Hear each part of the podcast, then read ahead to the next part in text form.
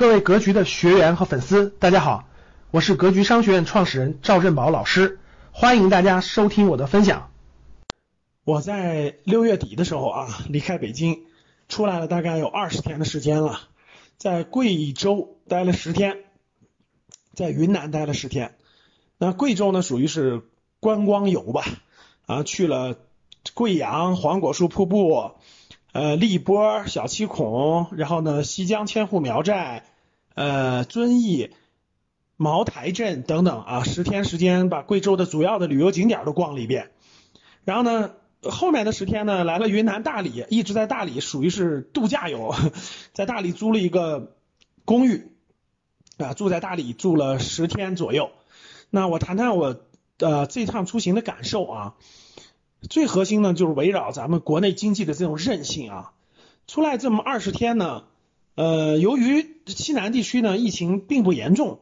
呃，控制的非常好。从三月中旬开始啊，整个贵州、云南啊经济就开始复苏了。我到的所有的地方呢，呃，各个该建筑的那个房地产的，就是那个工地啊，都在建设啊，建设非常繁华，装修的、建设的。在贵州的时候呢，呃，这个。就业都非常景气啊，各个各个公司都上班。我住的酒店里面那个会议接连不断啊，有什么搞美容的，搞什么各种各样的会议啊，就一百多人的会议接连不断。因为在北京呢，这是不可能的，对吧？大会都不可不可能开。然后呢，基本都不戴口罩了，各行各业呢几乎不戴口罩了，除非是进室内啊，进一些室内，比如博物馆啊，或者是一些这个。呃，空间比较狭小的人比较多的地方，一般都戴口罩，其他地方都不戴口罩了。所以呢，我看到的情况是，这个各行各业吧都非常都是那个欣欣向荣的啊，非常忙碌，车车来车往，堵车。然后呢，这个呃各个行业都这个这个可以说欣欣向荣吧。相对来说呢，可能是餐饮和旅游还稍有点弱。呃，虽然稍有点弱啊，我们在贵州的这个，由于贵州搞的政策是。呃，一直到七月三十一号，门票都是免费的，所以呢，这个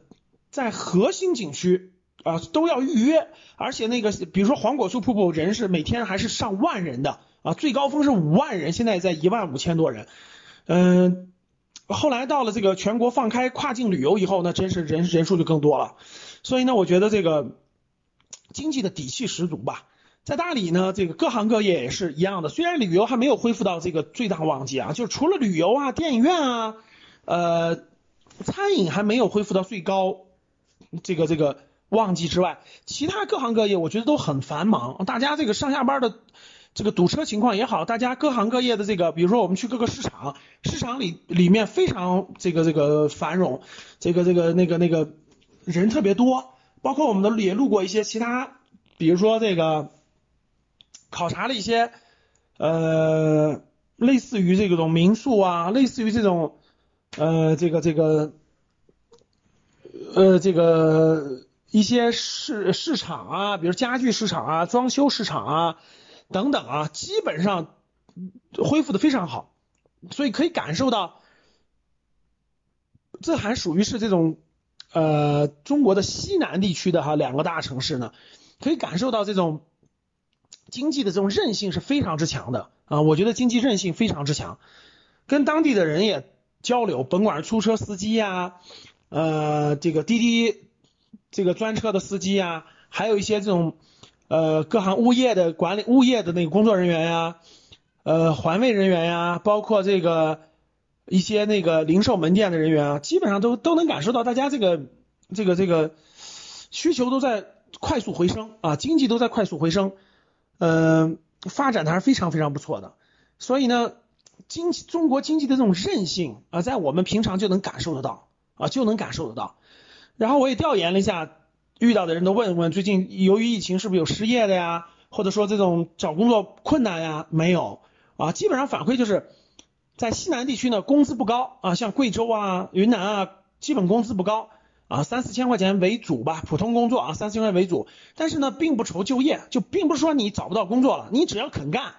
啊，甭管是做这个快递啊、外卖啊，还是你做一些普通工作，都是很容易找到工作的，不存在这种失业，说是想找工作找不到工作的情况。呃，很多地方都在招聘，我们都能看到很多都在招聘。呃，这个这个可以说吧，中国经济的韧性是我觉得是一览无余的展现出来了。所以各位，我觉得通过西南地区啊，像贵阳啊，像大理这样的城市的一个考察，我觉得中国经济的这种韧性是信心十足的。我觉得大家可以更有信心，对中国的资本市场也更有信心，这是我们的底气啊，这是我们的底气。只有这样了，我觉得这个这个才有股每年的分红才能保障，股价的上涨才有保障，这才是牛市的根基啊！中国经济的持续成长。才是资本市场的根基。感谢大家的收听，本期就到这里。想互动交流学习，请加微信三幺幺七五幺五八二九三幺幺七五幺五八二九，欢迎大家订阅收藏，咱们下期再见。